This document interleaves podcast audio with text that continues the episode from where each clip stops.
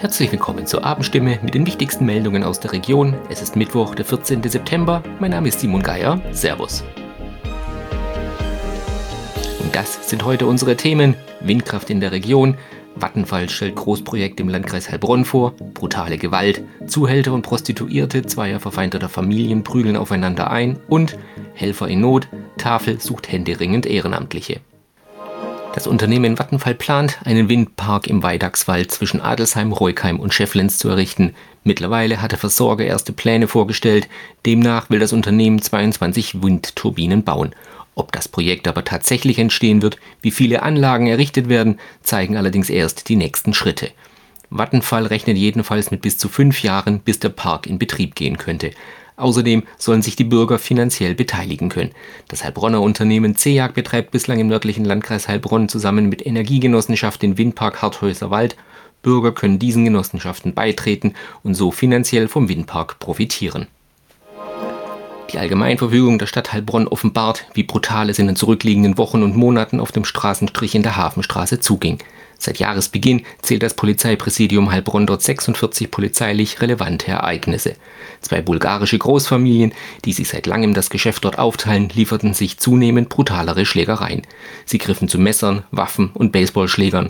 Mittendrin die Prostituierten. Einige wurden Opfer, andere scheuten sich nicht Frauen, die für die jeweils andere Familie auf den Strich ging, heftig zu attackieren. Die gegenseitigen Prügeleien und gefährlichen Körperverletzungen beschränkten sich aber nicht nur auf den Tatort Hafenstraße.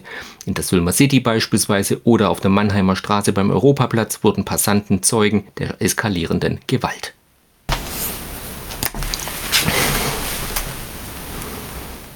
In den Tafeln der Region können ärmere Menschen günstig einkaufen, doch das System selbst braucht nun Hilfe.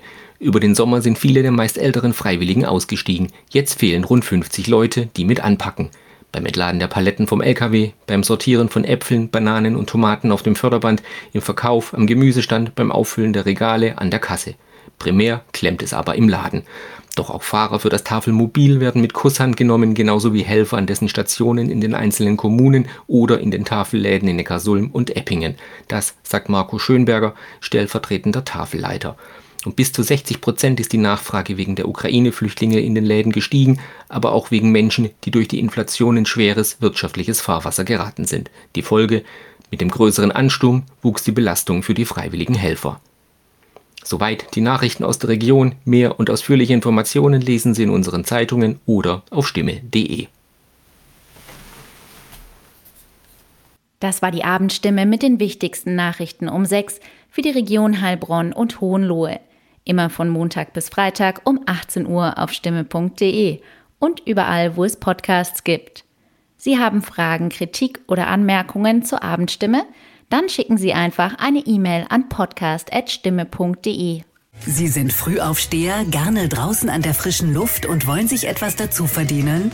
Dann werden Sie Zusteller für die Heilbronner Stimme, Hohenloher Zeitung, Kraichgau Stimme, das Echo und viele weitere Produkte aus der Region. Die Arbeitszeit ist flexibel, ob Minijob, Teilzeit, Vollzeit oder Jobsharing. Auch für Ihr Lebensmodell ist das Passende dabei. Bewerben Sie sich jetzt unter www.frischdabei.de. Auch ab 13 gibt es schon passende Jobs.